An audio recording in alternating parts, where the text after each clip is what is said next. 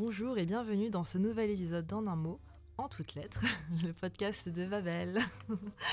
Alors, euh, les examens, c'est sûrement bientôt pour vous, en cette fin d'année scolaire, que ce soit le brevet, le bac, les partiels, ou peut-être que vous, avez juste envie de passer votre TOEFL, TOEIC ou autre examen de langue. Euh, et vous avez peut-être besoin de quelques astuces euh, pour vous motiver, pour vous aider à mieux réviser. Euh, et par rapport à ça, Marion a écrit un, très bel article sur les astuces pour réviser, pour vous aider à réviser. C'est peut-être des trucs bateaux, basiques, que, vous savez déjà, mais on a envie de revenir sur deux, points qui nous paraissent essentiels, de creuser un peu plus, de vous peut-être de vous, donner quelques anecdotes par rapport à ce ce que nous on a vécu et ce qu'on a pu expérimenter. Euh, et donc ces deux aspects, ce sont l'organisation et euh, le fait d'avoir un côté ludique euh, à vos révisions. du côté organisation, je pense que tout le monde vous l'a déjà dit, mais réviser la veille de l'examen, c'est pas, c'est pas très efficace. pourquoi, Marion? Pourquoi est-ce que ce n'est pas productif Alors effectivement, réviser la veille, c'est vraiment pas une très bonne idée, d'abord parce que je pense que ça, ça, augmente, enfin je pense pas, ça augmente vraiment le facteur stress. Et de toute façon, les spécialistes de la mémoire le disent, il n'y a absolument aucun intérêt à réviser la veille d'un examen, ou en tout cas euh, à apprendre des informations nouvelles. Tout simplement parce que euh, quand vous êtes devant votre, euh, votre copie, vous faites appel à des informations qui sont censées être stockées dans la mémoire durable, donc la mémoire à long terme. Et ces informations, pour qu'elles parviennent à la mémoire, euh, jusqu'à la mémoire à long terme, elles doivent être euh, répétées, révisées plusieurs fois.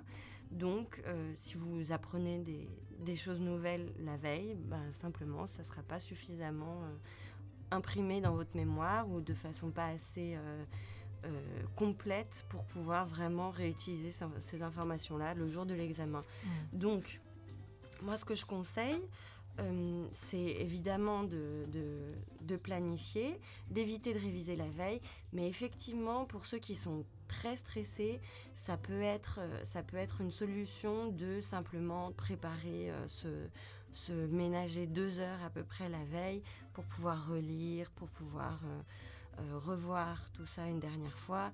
Et, mais ça, euh, ne vous faites pas d'illusions, c'est plus pour se donner bonne conscience et pour se détendre un petit peu et pour se donner l'impression qu'on a vraiment tout fait que pour réellement... Euh, réviser, réviser. Exactement. Parce que c'est vrai que moi personnellement, j'ai toujours révisé à la dernière minute, quasiment toujours, sauf pour le bac, bien sûr. Le bac, c'est vraiment, je crois que c'est l'un des seuls gros examens pour lequel j'ai révisé, peut-être pas tout au long de l'année, mais disons les deux, deux, trois mois avant le bac, j'ai commencé à aller quasiment tous les week-ends à la, à la bibliothèque avec mes amis. On faisait euh, tous nos euh, samedis quasiment et tous nos dimanches euh, à réviser, à faire nos fiches de, révision.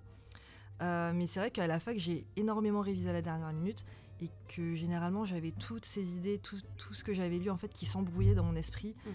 On perd un peu ses moyens. Ouais. Mmh. Moi, ce que, moi, ce que je trouvais dommage aussi par rapport au fait d'apprendre la veille, pour le lendemain, j'ai été une grande euh, fan de, cette méthode euh, à la fac, mais pour les, il y a des matières entières dont je ne me rappelle plus du tout. Euh, c'est comme si mon cerveau s'était totalement effacé une fois l'examen passé, et je trouve ça très dommage de passer six mois, un an à apprendre une matière et donc de plus pouvoir s'en souvenir après. Fait, ce qu'expliquent les, scientifiques et les spécialistes de la mémoire, c'est que pour pour la mémoire à long terme, en tout cas, les informations qu'on apprend, elles doivent être vraiment imbriquées dans un, dans un réseau de connexion neuronale. Donc ça veut dire qu'on n'apprend pas une information isolée. C'est comme en histoire, on ne va pas apprendre, euh, c'est quoi, c'est le 26 août 1789, euh, mm. abolition des, des, privilèges de la noblesse. On n'apprend pas cette date toute seule. C'est on apprend la date dans un contexte, on, la comprend en fait. C'est ça qui est essentiel et ça, c'est impossible de le faire euh, en une heure la veille. Et du coup, qu'est-ce que, qu'est-ce que tu préconises pour, euh, Alors, réviser? Le petit antidote. après le diagnostic, ça serait évidemment de faire un plan de révision. Donc vous préparez un plan de révision à l'avance, si possible sur plusieurs semaines, Et je préconise euh, notamment de varier les plaisirs un petit peu. plutôt que de consacrer toute sa journée euh, à l'anglais et puis le lendemain à l'allemand, euh, essayer de varier et d'avoir plusieurs plages horaires. Des plages de bah, selon, selon votre niveau, selon ce que vous révisez, selon vos difficultés ou vos facilités dans la matière. Vous pouvez préparer des plages de 2 heures ou 3 heures. Mm, mais une heure, c'est pas assez pour, euh, pour rentrer dans le vif du sujet. Il faut vraiment, euh, il faut un petit peu de temps. Donc deux heures minimum. Et puis donc de varier. Vous avez, vous allez faire peut-être un peu d'anglais, un peu d'allemand, un peu de maths. Voilà, plusieurs, euh, plusieurs matières tout au long de la journée. Et pour les langues étrangères, ce que vous pouvez faire, c'est installer une espèce de rituel en commençant par une, enfin, pendant la première demi-heure, en commençant donc par réviser ce que vous avez vu la veille. Parce que là, c'est pareil. Euh, on parle de, courbe de l'oubli. Donc ça, c'est un terme qui a été, euh, qui a été inventé par un, chercheur allemand qui s'appelle Ebbinghaus et euh, qui explique en fait le, le, modèle de la mémoire et comment on retient les informations et qui, qui schématise en fait l'oubli. donc plus on, enfin une information, elle va être stockée d'abord dans la mémoire à court terme et elle va très très vite se perdre. On va très vite l'oublier. Plus vous révisez une information, plus vous aurez de chance de la retenir sur le plus long terme et, mmh. euh, et, de vraiment l'imprimer dans votre mémoire. Donc ça, euh, ça peut être vraiment efficace de consacrer un quart d'heure ou une demi-heure à revoir ce que vous avez vu pendant la session précédente. Mmh. Puis on dit toujours que le cerveau, c'est aussi un muscle, donc c'est comme le sport, en fait, il faut, faut l'entraîner. Exactement. Exactement. C'est comme quand vous faites de la gonflette à la gym ou, ce que vous voulez, c'est pareil. Et du coup, comment se motiver à, garder ce plan de révision?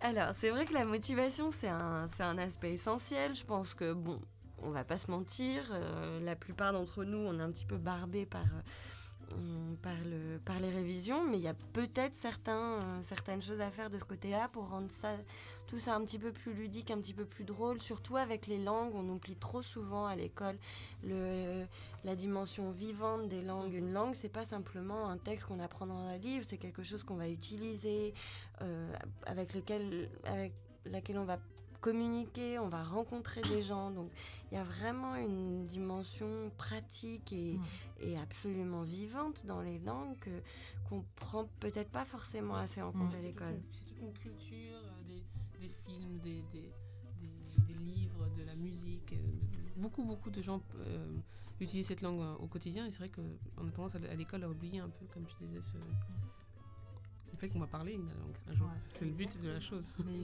justement, ça me rappelle que quand, quand on est au lycée, qu'on apprend l'anglais ou l'espagnol ou l'allemand, généralement, mis à part euh, si on a un, correspondant, un correspondant, mhm. euh, on le pratique vraiment pas du tout. quoi. Et, euh, et ça me rappelle que quand je révisais mon, mon bac et que j'allais donc à la bibliothèque, j'y allais vraiment tous les week-ends pendant trois mois, avec des amis, on a je sais pas, enfin il faisait beau, on traînait sur le parvis au-dessus mhm. de, la BNF.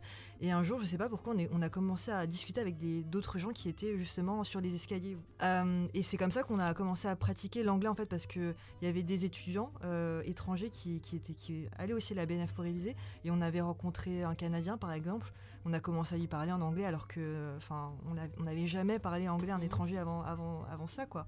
Et je pense que c'est une super bonne expérience aussi d'aller à la bibliothèque et euh, quand il fait beau, de se poser même à la terrasse euh, à Beaubourg, si vous allez à Beaubourg, ou n'importe quelle autre bibliothèque d'ailleurs, euh, et de peut-être euh, dialoguer avec des personnes de cet autre pays, parce que ça donne tout de suite un autre vie à la langue que vous apprenez et qu'au final vous pratiquez, enfin vous n'avez pas l'occasion de pratiquer quoi. Mm-hmm. Mm. Non, absolument. Je pense que ça c'est vraiment important de mettre en pratique. Et puis si vous n'avez pas l'occasion de, de rencontrer des, des, personnes de langue maternelle euh, aussi facilement, parce que c'est vrai qu'à Paris, on est un petit peu privilégié de ce mm. côté-là. Mais si vous n'avez pas cette ces occasions-là, vous avez énormément de moyens de, de faire vivre aussi les langues que vous apprenez. Et euh, notamment bah, en utilisant des supports un petit peu différents, donc euh, en utilisant la télé, en mm. utilisant la lecture, en utilisant la musique. Moi, je, je pense à, à cette fois où, j'avais avec ma cousine, on avait retranscrit des chansons d'un film qu'on avait adoré. C'était une comédie musicale. Je vous, je vous je ne trahirai pas laquelle, mais, euh, mais on avait vraiment adoré et du coup on s'était amusé pendant toute une journée à retranscrire en écoutant chaque chanson. J'avais le CD, on écoutait chaque chanson et on retranscrivait les paroles euh, en anglais. Et ça nous a, bon à l'époque je crois qu'on n'avait pas internet, en tout cas pas à la maison, et, euh, mais ça nous a permis en fait de, déjà, c'est un effort de compréhension orale parce qu'on doit distinguer les sons, on doit distinguer les mots, on doit, on doit comprendre l'accent. Ensuite, il y a le fait de, de l'écrire, donc il y a une activité, enfin, il y a un moment physique euh, et actif. Et après, on allait chercher les mots dans le dictionnaire. Donc parfois, c'était un peu de la devinette. Alors mm. ça, j'ai entendu ce mot. Bon, je trouve rien qui correspond dans le dictionnaire. On réécoute, on réécoute et, euh, et on finit par trouver. Et déjà, il y, a une, y a une satisfaction personnelle énorme.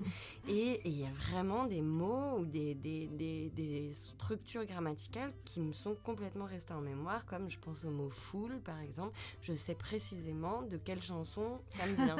ou la structure. Euh, non, je ne vous dirai rien. Nous avons envie de savoir maintenant. Euh, non, nous, nous allons essayer de... pub de toute façon. Nous allons essayer de trouver et nous vous le dirons, très chers auditeurs. non, de toute façon, je pense que c'est passé de mode un peu. Mais, euh, mais et j'avais aussi notamment appris, enfin compris plutôt comment on utilisait cette forme to ing en anglais, c'est looking forward to seeing you. Euh, c'est quelque chose peut-être qu'on l'apprend en classe, mais bon, c'est on a du mal quand même mm. à, comprendre pourquoi tout d'un coup, alors que euh, on a le tout, pourquoi est-ce qu'on va mettre un verbe en ing à la fin? Et là, dans une chanson, ça prend tout de suite une autre dimension parce mm. qu'il y, a un texte, il y a, un côté narratif, mm. et, et, puis on retient beaucoup mieux les paroles avec la mélodie. On a, on a, le, un refrain, donc il y a la mm. répétition. Le fait de chantonner, ça permet aussi de, de, travailler l'accent, ça permet aussi de découvrir des expressions un peu plus idiomatiques, des, des façons de parler comme vraiment euh, en, parlant en vrai. Donc, mm. euh, donc ça, moi, je peux vraiment que conseiller de travailler avec des, avec des choses, avec du matériel qui vous plaît, qui vous fait plaisir. Mm. Euh, c'est comme si vous aimez euh, le sport, et ben lisez des journaux, euh, lisez les journaux sportifs dans la langue. Moi, j'ai appris plein de mots de vocabulaire allemand en lisant Kicker. J'adore j'adore le foot et j'étais fan d'une équipe allemande et j'allais lire tous les tous les tous les rapports de match euh, sur, euh, sur la page de Kicker, qui est l'équivalent de l'équipe, mais en, vraiment mieux. J'ai appris des mots comme flapsig ou comme des expressions comme euh, in the Engetreiben, et c'est des choses qui sont utilisées complètement couramment. C'est des termes banals, mais, mais que j'ai lus dans l'équipe dans l'équipe allemande. Donc pas de honte à avoir et pas de il faut, il faut varier les supports, varier les plaisirs. Et puis aussi regarder des séries aussi dans la langue. Je pense que ça, ça nous aide beaucoup de regarder des films et des séries dans, dans la langue qu'on apprend. Enfin, je pense que, enfin, pour moi en tout cas, les, les séries télévisées, ça m'a vraiment aidé à progresser en anglais. Mhm.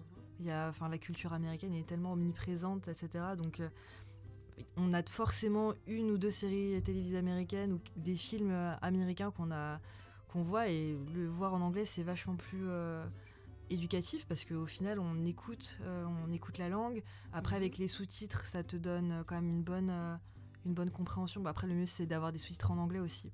Mhm. mais bon même si les sous-titres sont en français c'est tout c'est tout aussi bien. Mais ça, ça aide forcément à, à l'apprentissage à l'apprentissage d'une langue. Et à se familiariser vraiment avec la compréhension orale. Ouais. J'ai appris l'allemand avec, avec Sissi je n'ai pas honte de le dire. avec, avec Sissi, et euh, la raison pour laquelle c'était, ça m'a vraiment beaucoup appris sur l'allemand, c'est parce que l'histoire est très très très basique, une jeune fille amoureuse, euh, et, tout le temps il se disait Ah, Franz, ah, Sissi, et ça m'a appris le phrasé autrichien, ça m'a appris le phrasé de Bavière, ça m'a appris beaucoup de choses sur la culture, sur, vraiment j'ai pu m'imprégner de la culture austro-hongroise, de la culture allemande, euh, et de voir en fait comment les gens euh, pouvaient vivre et c'est très très intéressant. Donc, je vous conseille euh, Sissi, l'impératrice. J'ai regardé Sissi, mais le dessin animé sur euh, 3 à l'époque. Ah, mais il y a Romy Schneider, c'est quand même, c'est quand même Ah, pas mal. quelque chose. Mhm. Je pense que j'ai dû Puis la, regarder. la mais- voir courir dans les, dans les pâturages. Ah, France, c'est- Je t'imagine maintenant en Sissi. courir. Euh. Je cherche toujours un France, d'ailleurs. Je n'ai encore rencontré aucun. malheureusement.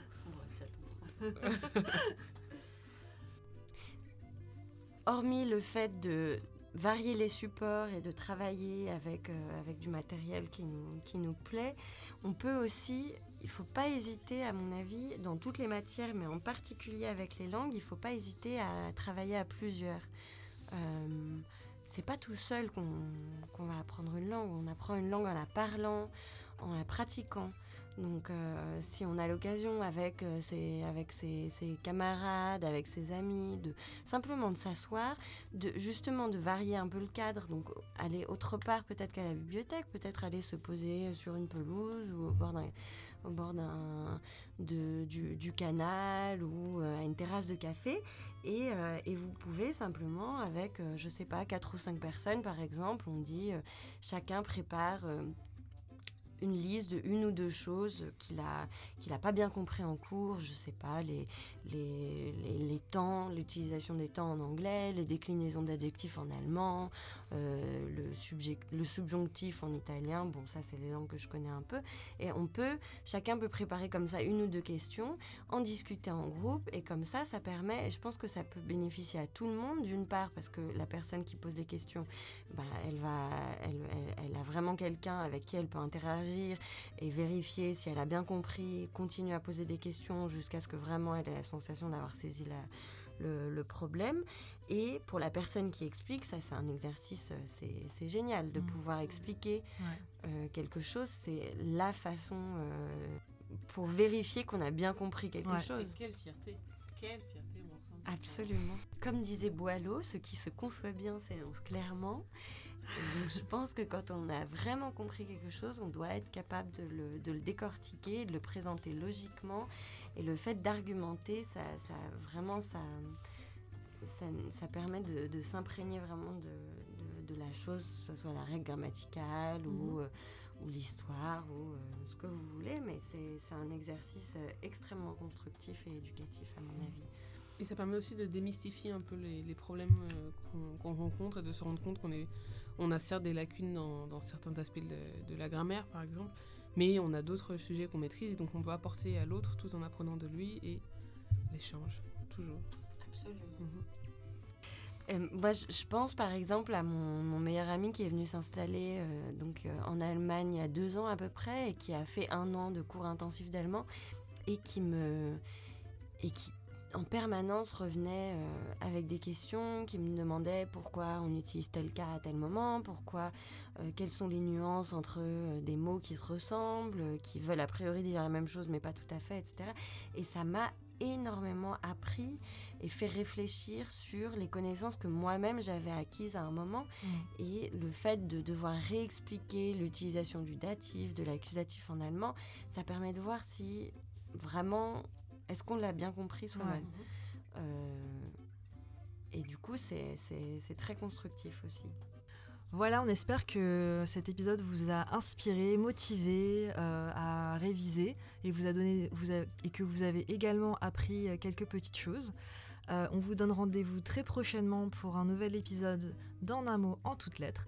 Euh, en attendant, si vous avez des questions, si vous avez envie de réagir à cet épisode ou de, nous proposer des sujets pour de prochains épisodes, n'hésitez pas à nous écrire à en un mot en toutes lettres at babel.com. Sur ce, on vous dit à la prochaine.